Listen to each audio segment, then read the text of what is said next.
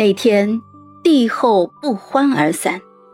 父皇说皇后是装病逼他，想让他赦免太子。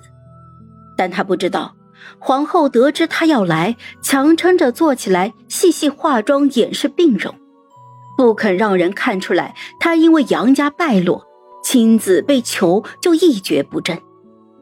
他唯独不肯对父皇示弱。夏天的暴雨没有停的时候，皇后一天天的都躺着，睡也睡不醒的样子。她不吃药，即使凤仪宫整天都有太医在轮手熬药，她的身体也越来越虚弱。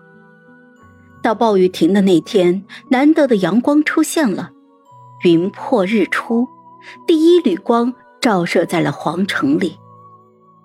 皇后突然好了起来。他眼睛明亮，让我想起来太子给我说的那个故事里的红衣少女。她不需要人搀扶，步伐轻快，身后跟着愁云满面的太医，一行人浩浩荡荡的走出了寝殿。我就站在他的身后，他笑了，抬手指着横跨了皇宫的彩虹，看，是彩虹。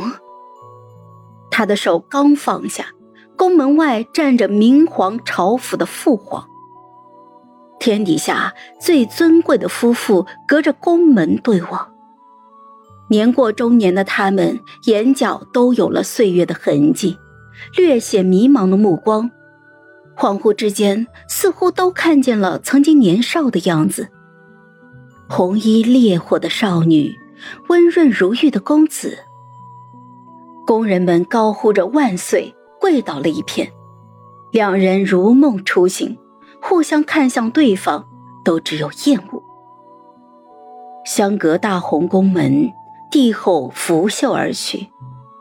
当天晚上，皇后昏迷，凤仪宫灯火通明。我悄悄地站在凤仪宫外，我看见所有太医院的太医被传唤进宫，从喧闹。变成了死寂。父皇来了，不到一个时辰之后，他怒气冲冲的走了。工人们说，皇后不肯见他。我目送着父皇往景云宫的方向走去。人骤然少了之后，面色憔悴的大姑姑找到了在暗处的我，说：“皇后要见我。”太医们都说皇后不行了。但他迟迟不肯闭上眼睛，盯着别院所在的东边，他在等人。我要为来不了的人听他最后一番话，我不会替他去求父皇。我的亲哥哥是三皇兄，我不能因为我的心软为他找麻烦。现在朝野之上都在盯着他。我到了皇后的床前，皇后面如金纸。他浑浊的眼睛深深的看着我，于叔，这是大公主的名字，她把我认错成别人了。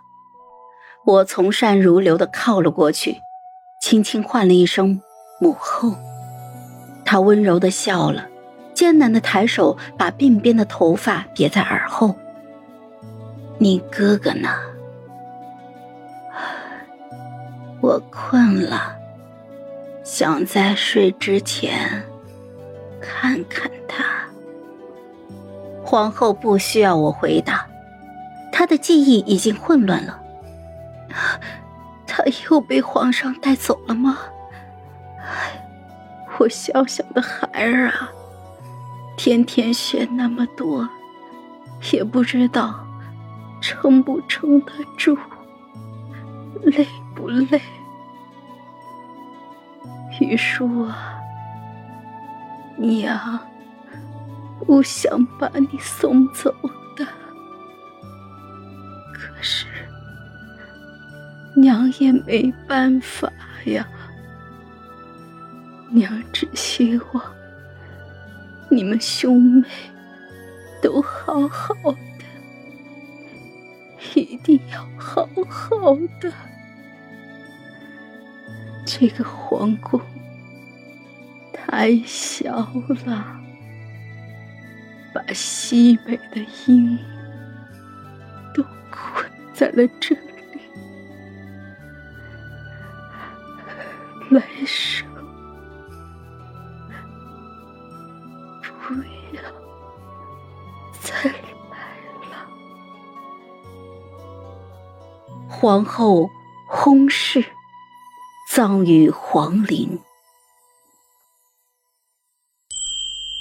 好了，本集故事就说到这儿。有什么想对我们说的，欢迎在下方留言。那我们下期见。